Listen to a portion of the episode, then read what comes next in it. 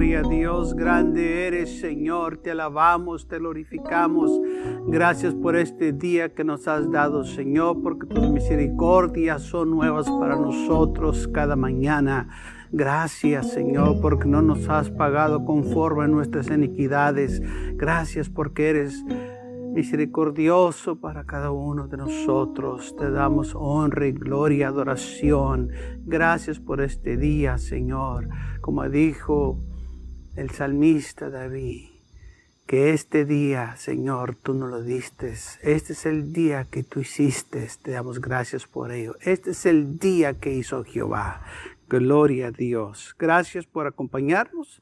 Gracias por sintonizar el radio Visión Hispana y si está por medio del internet también le damos la bienvenida. Gracias por estar con nosotros en esta mañana. Vamos a pasar a la lectura de la palabra del Señor en libro de Jonás, Jonás capítulo 3, versículo 1 al 10. Dice así la palabra del Señor en el libro de Jonás capítulo 3, 1 al 10. Vino palabra de Jehová por segunda vez a Jonás, diciendo, levántate y ve a Nínive, aquella gran ciudad, y proclama de ella el mensaje que yo te diré. Y se levantó Jonás y fue a Nínive conforme a la palabra de Jehová. Y era Nínive ciudad grande en extremo de tres días de camino. Y comenzó, disculpen, y comenzó Jonás a entrar por la ciudad, camino de un día, y predicaba diciendo, de aquí a cuarenta días Nínive será destruida. Y los hombres de Nínive creyeron a Dios y proclamaron ayuno, y se vistieron de silicio desde el mayor hasta el menor de ellos. Y luego la noticia llegó hasta el rey de Nínive y se levantó de su silla, se despojó de su vestido y se cubrió de silicio y se sentó sobre ceniza. E hizo proclamar y anunciar en Nínive por mandato del rey y de sus grandes, diciendo, hombres y animales, bueyes y ovejas, no gusten cosa alguna, no se les dé alimento ni beban agua, sino cúbrase de silicio animal, hombres y animales, y clamen a Dios fuertemente, y conviértase cada uno de su mal camino, de la repiña que hay en sus manos. ¿Quién sabe si se volverá y se arrepentirá Dios, y se aparte del ardor de su ira, y no perecemos? Y vio Dios lo que hicieron, que se convirtieron de su mal camino y se arrepintió del mal que había dicho que les haría y no lo hizo. Muy bien, dice la palabra del Señor que el Señor envió a Jonás que fuera a predicar a Nínive. La ciudad de Nínive era grande y dice la Biblia también que había pecado en gran manera. Dios en su misericordia mandó a Jonás a predicarles que se arrepintieran porque Dios iba a destruir a él la ciudad de Nínive por sus pecados, por la vida pecaminosa que estaban viviendo. Y cada vez que Dios va a hacer algo, Dios es grande y misericordioso que manda a sus hombres, manda a sus siervos, y les da a la humanidad la oportunidad que se arrepientan. Lamentablemente muchos no escuchan estos mensajes de arrepentimiento y se burlan. Piensan que estos hombres están locos, piensan que estos hombres de Dios se están imaginando cosas que nada va a pasar. Pero lamentablemente esta gente se está engañando a sí mismos. Porque cuando Dios manda un hombre, es porque Él tiene ya en mente lo que va a hacer. Pero cuando el hombre se arrepiente y clama a Dios, el hombre puede tocar el corazón de Dios, así como lo que sucedió en Nínive. Que cuando Jonás empezó a predicar que Dios iba a destruir a la ciudad, Dice la palabra del Señor que los hombres creyeron en Dios, creyeron en el mensaje que Jonás les estaba predicando, que Dios iba a destruir a la ciudad.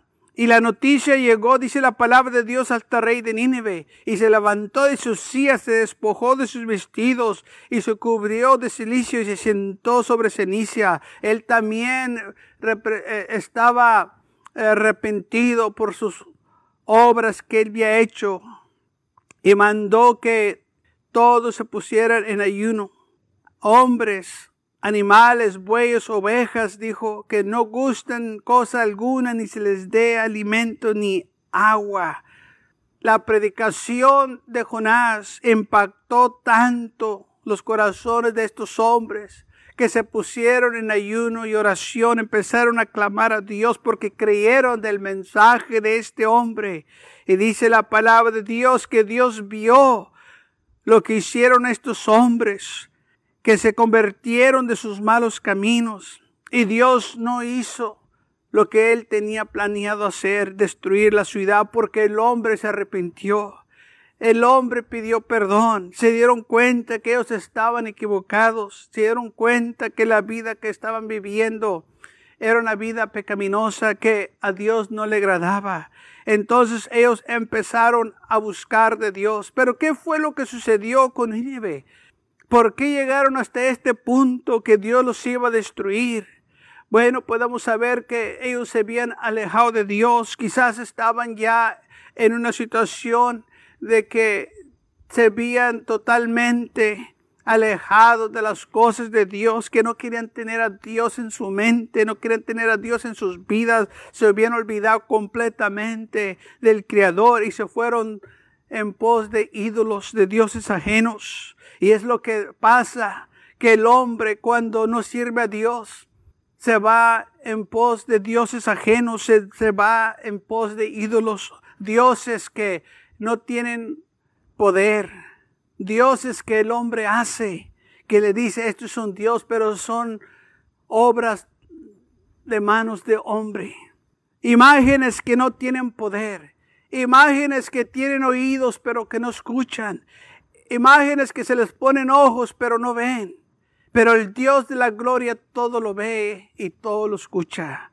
Y este es el Dios verdadero, este es el Dios que Jonás estaba predicando, que les dijo a los habitantes de Nínive, el Dios de la gloria ha visto cómo ustedes están viviendo y no le agrada. Y al menos que se arrepientan, van a perecer. Dice la palabra del Señor, que el Señor de nuevo también le dijo a Israel por medio de Ezequiel, le manda decir a la casa de Israel, así dice Jehová, el Señor, convertidos y vuelvas de vuestros ídolos. El Señor le dice al pueblo de Israel, se tienen que convertir o se, se tienen que arrepentir y apártense de esos ídolos. Apártense de las abominaciones que están haciendo el pueblo de Israel, aunque era el pueblo de Dios, se habían apartado de Dios, se habían ido tras de los ídolos de la tierra, de los hombres de Caná. Estaban ellos quemando incensos a estos ídolos. Pero Dios en su misericordia mandaba a los profetas, mandaba a los hombres santos diciéndole, arrepiéntanse, porque Dios los va a castigar.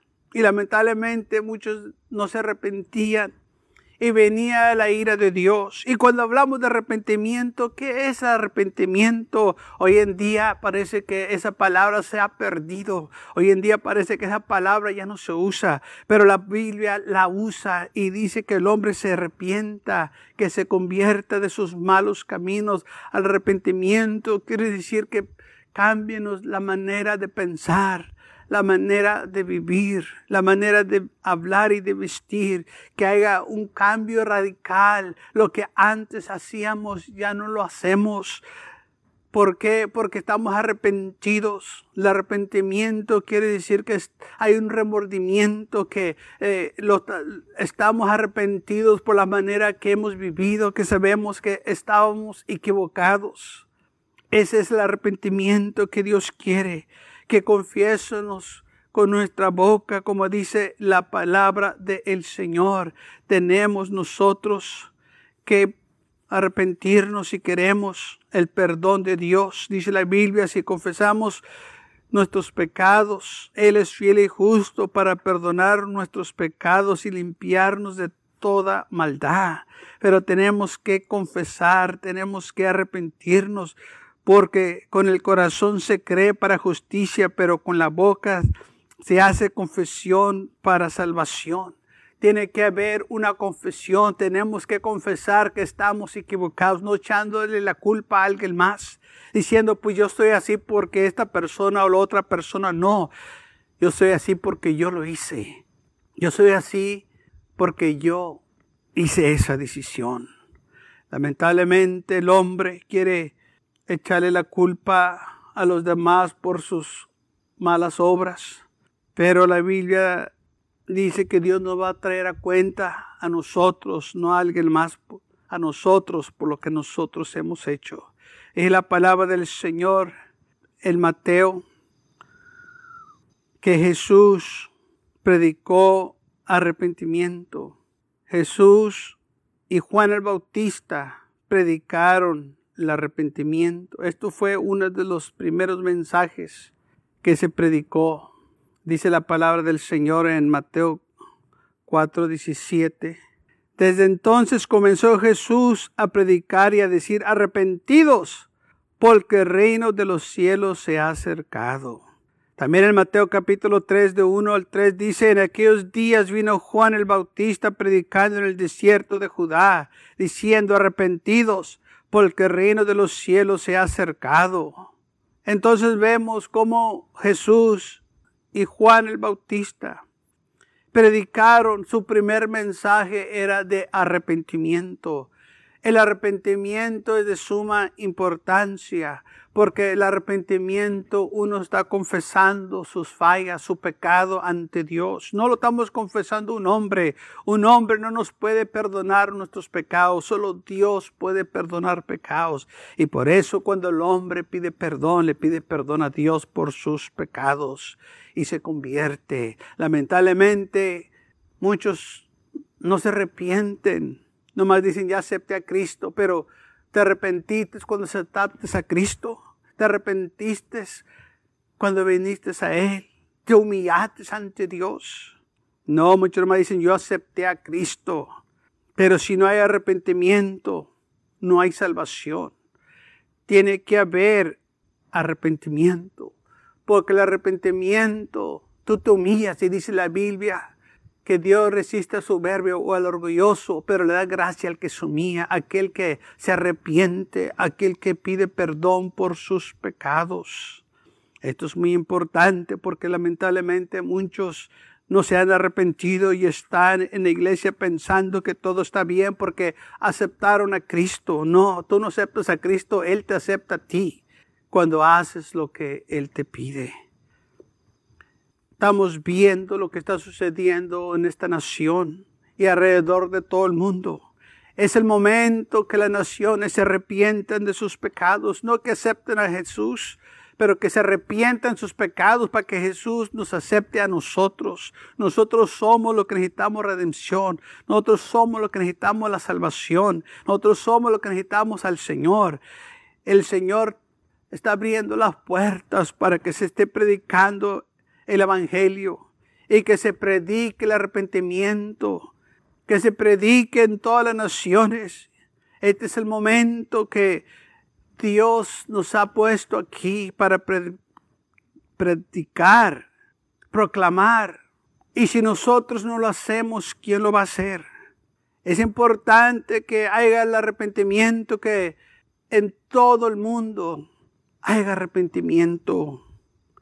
Estas son las señales que hemos estado predicando que iba a suceder. Muchos no creían, ahora están viendo. Pero ¿qué va a suceder después de que esto pase y llegue para atrás a la normalidad el mundo? Muchos se van a olvidar de nuevo de Dios, ahorita están asustados. Pero ¿qué después, cuando pase todo esto.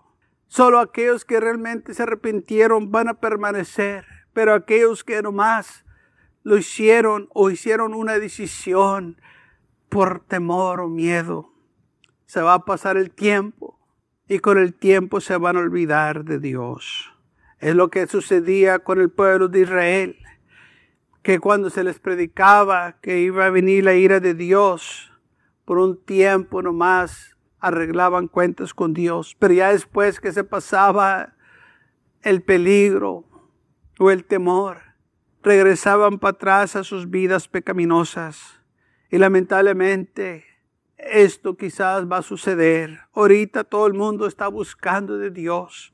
Ahorita todos andan buscando cómo pueden arreglar cuentas con Dios.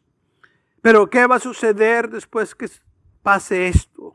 Cuando todo llegue a la normalidad, quizás la historia se va a repetir de nuevo. Todo regresa a como era antes. Por eso el arrepentimiento es de suma importancia, porque en el arrepentimiento uno reconoce sus faltas. En el arrepentimiento uno reconoce que está perdido. En el arrepentimiento uno reconoce que necesitamos la salvación. La iglesia primitiva predicaba el arrepentimiento.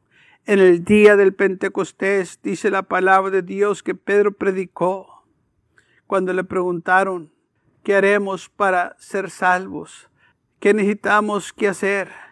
Y Pedro les dijo, arrepentidos y bautícese cada uno de vosotros en el nombre de Jesucristo para perdón de sus pecados. Veo la primera palabra que Pedro dijo fue arrepentidos.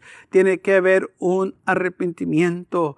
Cuando el apóstol Pablo estaba antes del rey Agripa, también él dijo que Dios lo había enviado a predicar este evangelio. Le dijo, mira rey, Dios me habló por medio de una visión y me mandó que fuera a predicar. Y yo fui, yo fui obediente. No fui rebelde a esa visión celestial, sino que anuncié primeramente a los que estaban en Damasco y en Jerusalén por toda la tierra de Judá y a los gentiles que se arrepintieran y se convirtieran a Dios, haciendo obras dignas de arrepentimiento. Entonces el apóstol Pablo dijo, yo fui y prediqué a los gentiles. Empecé en Damasco, en Jerusalén, en Judá. Y estaba predicando el arrepentimiento y que se convirtieran a Dios. Y este es el mensaje de la iglesia, o debe de ser el mensaje de la iglesia. Que haya un arrepentimiento, que haya una conversión para que Dios pueda salvarnos. No hay otra manera de ser salvos. Tenemos que arrepentirnos de nuestros pecados. Tenemos nosotros que llegar en un punto de nuestras vidas y reconocer que necesitamos a Dios, que no podemos salvarnos por sí mismos. No hay una manera que el hombre tiene para salvarse. No hay un método que el hombre ha inventado para salvarse. Dios ha puesto los medios para nuestra salvación. En la cruz del Calvario, Cristo Jesús pagó el precio para redimirnos de nuestros pecados, derramando su sangre preciosa. Esa sangre que hace dos mil años fue derramada para salvar a la humanidad de su pecado.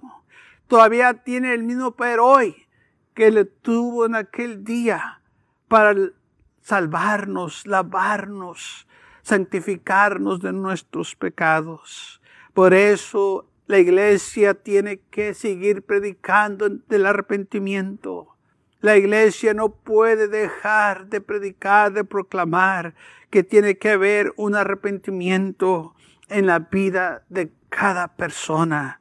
Si quieres ser salvo, tienes que arrepentirte. Tienes que confesar tus pecados ante Dios. Tienes que reconocer que solo Él te puede salvar. Tiene que haber un arrepentimiento verdadero, no un arrepentimiento falso, porque hay arrepentimientos falsos. Mucha gente se arrepiente de ciertas acciones que han hecho, pero se arrepienten porque los han pescado, no porque están arrepentidos que han vivido así. Hay gente que los pescan haciendo actos malos y dicen, estoy arrepentido por lo que hice y se disculpan con todo el mundo por lo que hicieron. Pero la pregunta es, ¿qué si nunca los fueran pescado? ¿Tuvieran todavía arrepentidos?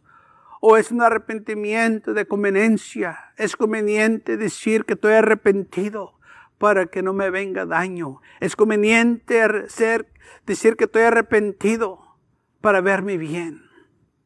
Esos son arrepentimientos de conveniencia, no son arrepentimientos verdaderos no son arrepentimientos del corazón. Así muchos cuando hay problemas en el mundo, situaciones, claman a Dios y se arrepienten. Pero no es un arrepentimiento verdadero, es un arrepentimiento falso de conveniencia. El arrepentimiento verdadero es un arrepentimiento que uno deja todo atrás, que realmente hay un remordimiento, y hemos reconciliado, hemos visto las cosas que hemos hecho.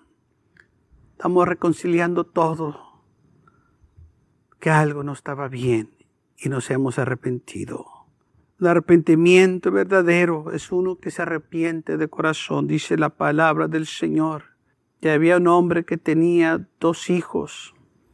Y dice la palabra del Señor que el padre le dijo a uno de sus hijos, hijo, ve a trabajar en mi viña. Y el hijo dijo, no voy. Pero después se arrepintió y fue. Y vino al segundo y le dijo, hijo, ve a trabajar en mi viña. Y le dijo, voy, padre. Pero no fue. Uno se arrepintió después que dijo que no. Pero después de haber considerado las cosas, miró que estaba equivocado. Y de corazón se arrepintió y fue. El otro dijo, sí voy, pero no estaba serio. Dijo que sí de conveniencia. Le dijo sí al Padre, pero no fue. Entonces vemos que muchas de las veces gente dice cosas de conveniencia, pero no están serios. El arrepentimiento es algo serio, por eso muchos no lo hacen, porque no quieren dejar sus malas obras, no quieren dejar su vida pecaminosa, no quieren dejar sus vidas. Pero el arrepentimiento, ellos no saben que trae gozo, trae paz. Se quiebra el yugo de esclavitud. Se rompen las cadenas, las ligaduras que nos tenían atados. El pecado pierde su poder sobre nosotros cuando nos arrepentimos de nuestros pecados. Y por eso Dios manda al hombre que se arrepienta. Le dice al hombre que venga a Él. Dios no quiere que nadie perezca, más que todos vengan a arrepentimiento. Pablo también dijo esto. Dios, habiendo pasado por alto los tiempos de esta ignorancia, ahora manda a todos los hombres en todo lugar que se arrepientan. Tiene que haber un arrepentimiento en los corazones del hombre. Tiene que haber un arrepentimiento en esta nación. Tiene que haber un arrepentimiento en todo el mundo para que Dios pueda obrar conforme su voluntad. Es la hora de la iglesia. La iglesia necesita que predicar el arrepentimiento. Es tiempo de clamar a Dios. Es tiempo de convertirnos. Es tiempo de dejar el pasado atrás y empezar a vivir para Cristo Jesús. Gracias Señor. Te damos honra y gloria. Que haya un arrepentimiento en cada corazón en esta mañana.